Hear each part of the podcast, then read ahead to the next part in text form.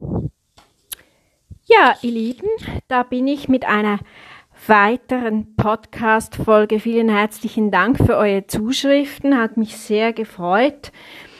Immer wieder spannend dieser Austausch. Ich wurde gebeten, eine Podcast-Folge zu machen über den Vokalausgleich und die Obertöne. Da geht es natürlich hauptsächlich um die Höhe bei Sopranistinnen. Wie singt man mit, mit, mit Deutlichkeit in der Höhe. Obertöne sind Töne, die neben dem Grundton mitschwingen. Es ist nicht ein zweiter Ton, der mitschwingt, ein zweiter mitschwingender Ton, das ist es nicht, sondern ein Klang, eine Klangerweiterung, so könnte man das sagen, oder eine Ausdehnung höhere Teiltöne, welche eine brillante Klangfarbe erzeugen. Bei einem Saiteninstrument spricht man von Flageoletttöne, das kennt ihr bei der Geige zum Beispiel. Bei einer Querflöte beispielsweise muss man überblasen. Ich spielte selber lange Querflöte, was nebenbei als Sängerin sehr gut ist für den Ansatz. Also die, die singen, die früher mal Querflöte gespielt haben, haben da einen Vorteil beim Ansatz. Ein Nebengeräusch beim Singen, also wenn jetzt beispielsweise eine neue Schülerin zu mir zum, zum Vorsingen kommt, und ich höre da ein Nebengeräusch beim Singen, kann das durchaus sein, dass das an den Obertönen liegt. Das wäre dann ein gutes Nebengeräusch. Das ist ein gesundes Nebengeräusch. Entsteht ein Nebengeräusch aber aufgrund eines Überdruckes also ein Nachschieben der Töne, dann ist es ein ungesundes Nebengeräusch. Das muss aber ein gut differenzierter Gesangslehrer oder eine gut differenzierte Gesangslehrerin hört das raus, ob das ein gesundes oder ein ungesundes Nebengeräusch ist. Wenn es eben, wie ich gesagt habe, aufgrund eines Überdruckes entsteht, so das Nachschieben der Töne, weil man mm, weiß, man muss raussingen. Das Raussingen macht man anders. Da komme ich in einem anderen Podcast mal zu. Das, das Tragen der Stimme, das, das erzielt man nicht mit dem Nachschieben der Töne, weil wenn man nachschiebt, geht der, wird der Ton eigentlich halsig und dumpf. Daher ist der Vokalausgleich eben auch sehr wichtig, vor allem auch in der Höhe zur Deutlichkeit der Sprache. Die, die individuelle äh, Größe und Form des Mundes spielt auch eine Rolle. Eben natürlich Kiefer fallen lassen, auch der Rachen, die, die, die einen sind äh, resonanzreicher, die, äh, die, die anderen sind matter oder gedämpfter. Also da muss man dann wirklich auf, aufpassen, wenn man eben diese Vokale ansingt. Aber grundsätzlich kann man sagen, wirklich Kiefer fallen lassen in der Höhe und, und, und, und, und, und öffnen. Das ist wirklich ganz wichtig. Menschliche Stimme, vier größere physikalische größere Einteilungen. Tonhöhe, Schalldruck, Lautstärke, Spektren, Klangfarbe und Dauer.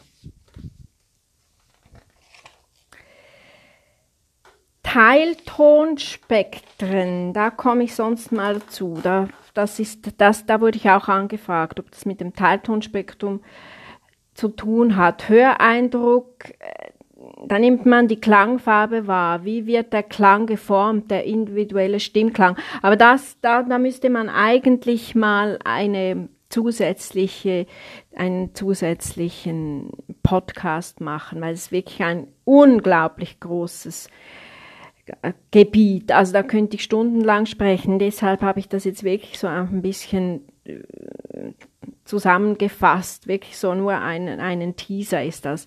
Die Resonanz, die, die Schwingungsfähigkeit der Stimme, wie mache ich das beim Singen, welche Hohlräume öffne ich, die Resonatoren, das lernt man im Gesangsunterricht, also da, da, da muss man wirklich, das muss man lernen.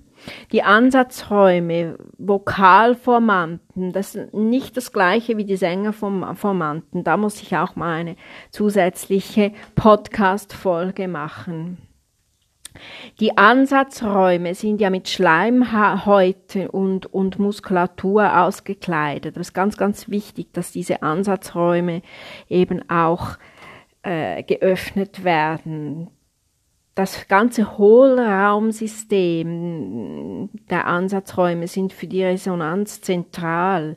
Die unterstützen den Kehlkopfschall. Die Einstellung der Muskulatur ist zentral. Muskulatur, Bindgewebe und Schleimhaut. Das spielt alles natürlich damit.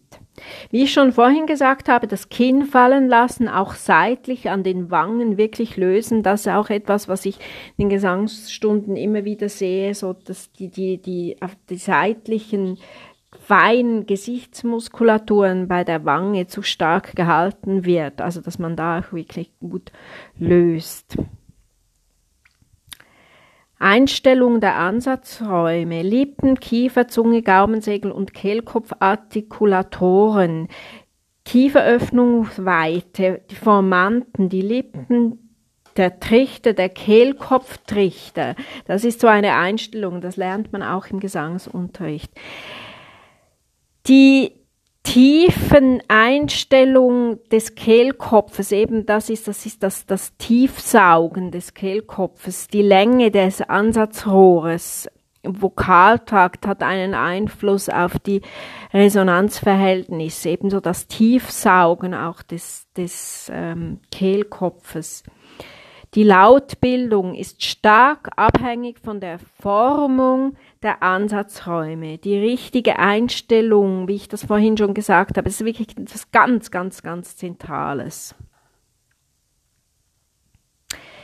Eben, ich habe gesagt, dass, dass die Artikulatoren, also die Einstellung der Ansatzräume, das wird wirklich, das muss akribisch gelernt werden. Lippe, Kiefen, Zungen, Gaumensegel, Kehlkopf, eben das habe ich vorhin schon, schon gesagt, das ist ganz wichtig. Der Vokalausgleich, das ist auch etwas, was man akribisch lernen muss. Ein guter Stimmsitz generiert eine Tragfähigkeit der Stimme.